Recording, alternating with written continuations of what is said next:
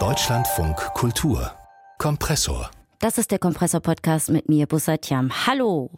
Nach der vergessenen Serie und dem vergessenen Podcast, ja, auch wir sind nicht tadellos in unserer Arbeit und hin und wieder rutscht uns ein Spiel oder auch wie heute ein vergessener Comic durchs Programm, den wir deshalb aber umso mehr zum Ende des Jahres wieder highlighten wollen.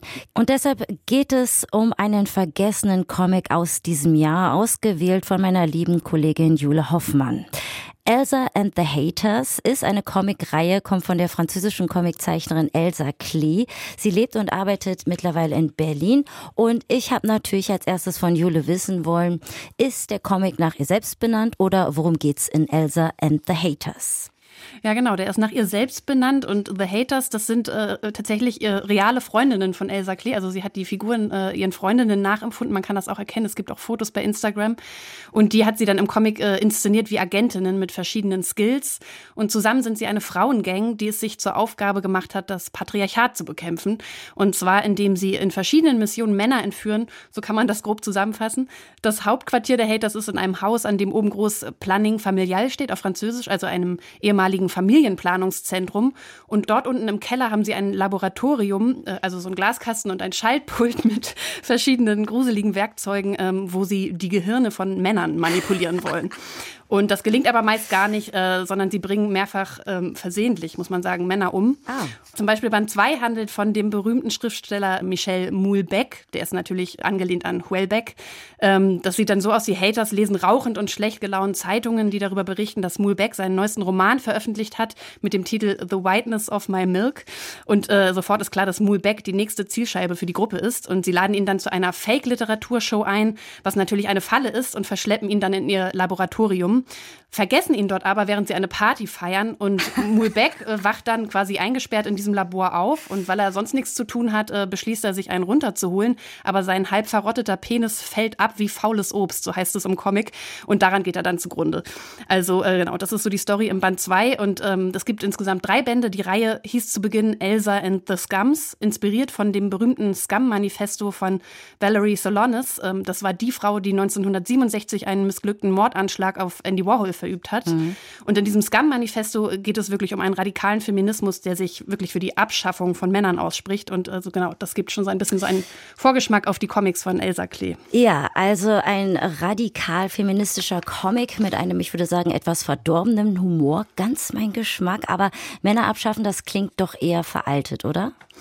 Ja, also genau, das ist so eine feministische Rachefantasie, die ja aber historische Vorbilder hat. Also es gibt noch eine weitere Referenz im Comic, ähm, der Roman Les Guerrières von Monique Wittig. Das war auch eine französische Feministin. Auf Deutsch hieß der Roman Die Verschwörung der Balkis, in dem Frauen einen äh, kriegerischen Frauenstaat gründen. Und Elsa Klee äh, treibt sozusagen diese historische Idee des Feminismus vom bewaffneten Kampf gegen das Patriarchat völlig auf die Spitze. Im dritten Band äh, kämpfen die Hater gegen ähm, drei Hipster-Typen, die das Gebäude gekauft haben, in dem ihre Stammkneipe ähm, sozusagen ihren Sitz hat. Die heißt She Liberty. Und äh, sie nähen daraufhin diesen Typen äh, Dynamit in die T-Shirts und wollen sie als menschliche Bomben in den Élysée-Palast einschleusen. Was misslingt, der Élysée-Palast wird aber trotzdem in die Luft gesprengt. Und das ist natürlich total grenzüberschreitend und ähm, ist sicherlich auch nicht jedermanns und jeder Frau's äh, Humor. Aber ähm, ich würde sagen, es ist weniger ernsthaft als Provokation gemeint, sondern wahrscheinlich am besten so mit dem Humor von Itchy und Scratchy ähm, zu verstehen. Also dieser Satire-Cartoon aus den Simpsons, der die Gewalt von Cartoons wie Tom und Jerry oder auch Ren und Stimpy ja auch ad absurdum geführt hat. Also auch bei Elsa Klee werden Spritzen in Augen gestochen, es explodieren Köpfe, Innereien fliegen durch die Gegend. Also die totale Überspitzung, die viele ja auch mit Comic und Cartoon verbinden. Ja, hat mich auch gerade ein bisschen an Tarantino erinnert. Einfach so Splatter-Geschichten. Hat was Abgedrehtes. Ähm, ist ein Comic. Was hat dir daran so gut gefallen? Es ist ein Comic. Ja, ich glaube, was mir daran gefällt, ist, dass Elsa Klee mich wieder daran erinnert hat, wie viel Humor und Freiheit in Comics steckt. Also Comics haben ja sozusagen durch ihre historisch marginalisierte Position so in der Kulturwelt ähm, immer schon sich viel mehr rausgenommen, gerade im Hinblick auf die Darstellung von Sex und Gewalt. Und äh, jetzt vor dem Hintergrund, dass ja Graphic Novels äh, zunehmend erfolgreicher sind und es sozusagen immer diese Überbetonung mhm. ja fast schon gibt, dass Comics auch ernsthafte Themen können. Auch ich habe das ja hier immer wieder betont äh, empfinde ich das so wie so eine erfrischende Rückkehr äh, zu Humor und Unangepasstheit. Also Elsa Klees Stil erinnert mich auch sehr an die Underground-Comics der 60er und 70er Jahre, wie zum Beispiel auch die von der kürzlich verstorbenen Erlene Kominski-Crump oder auch an die kanadische Comiczeichnerin Julie Doucet, die in den 90er Jahren auch selbst verlegt feministische Comics gezeichnet hat. Die Reihe heißt Dirty Plot. Also die, der Stil ist so sehr punk, sehr feministisch und Elsa Klee zeichnet auch viele außergewöhnliche Perspektiven. Also zum Beispiel sehen wir ganz groß die Glühbirne an der Decke, an der eine Spinne hängt und überblicken von da den Raum. Oder andersrum aus der Froschperspektive sehen wir eine riesige Schuhsohle einer Figur, die wegrennt. Und es gibt auch so ganz viele klassische Comic-Stilmittel, die so Spaß machen, wie zum Beispiel, dass sich ein Auto so um die Kurve biegt, weil es so schnell fährt.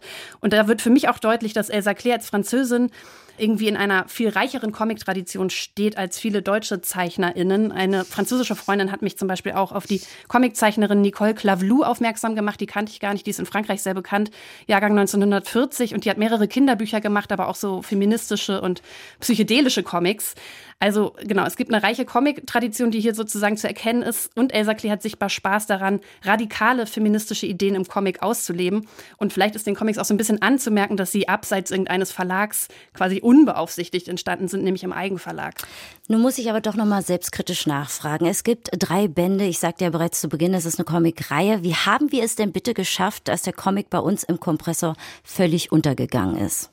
Ja, das liegt nämlich an dem Punkt, den ich zuletzt angesprochen habe. Also sie hat alle Comics selbst selbst verlegt und mhm. so Self-Publishing-Sachen kommen bei uns ja meistens nicht vor, weil es nie einen offiziellen Erscheinungstermin gibt.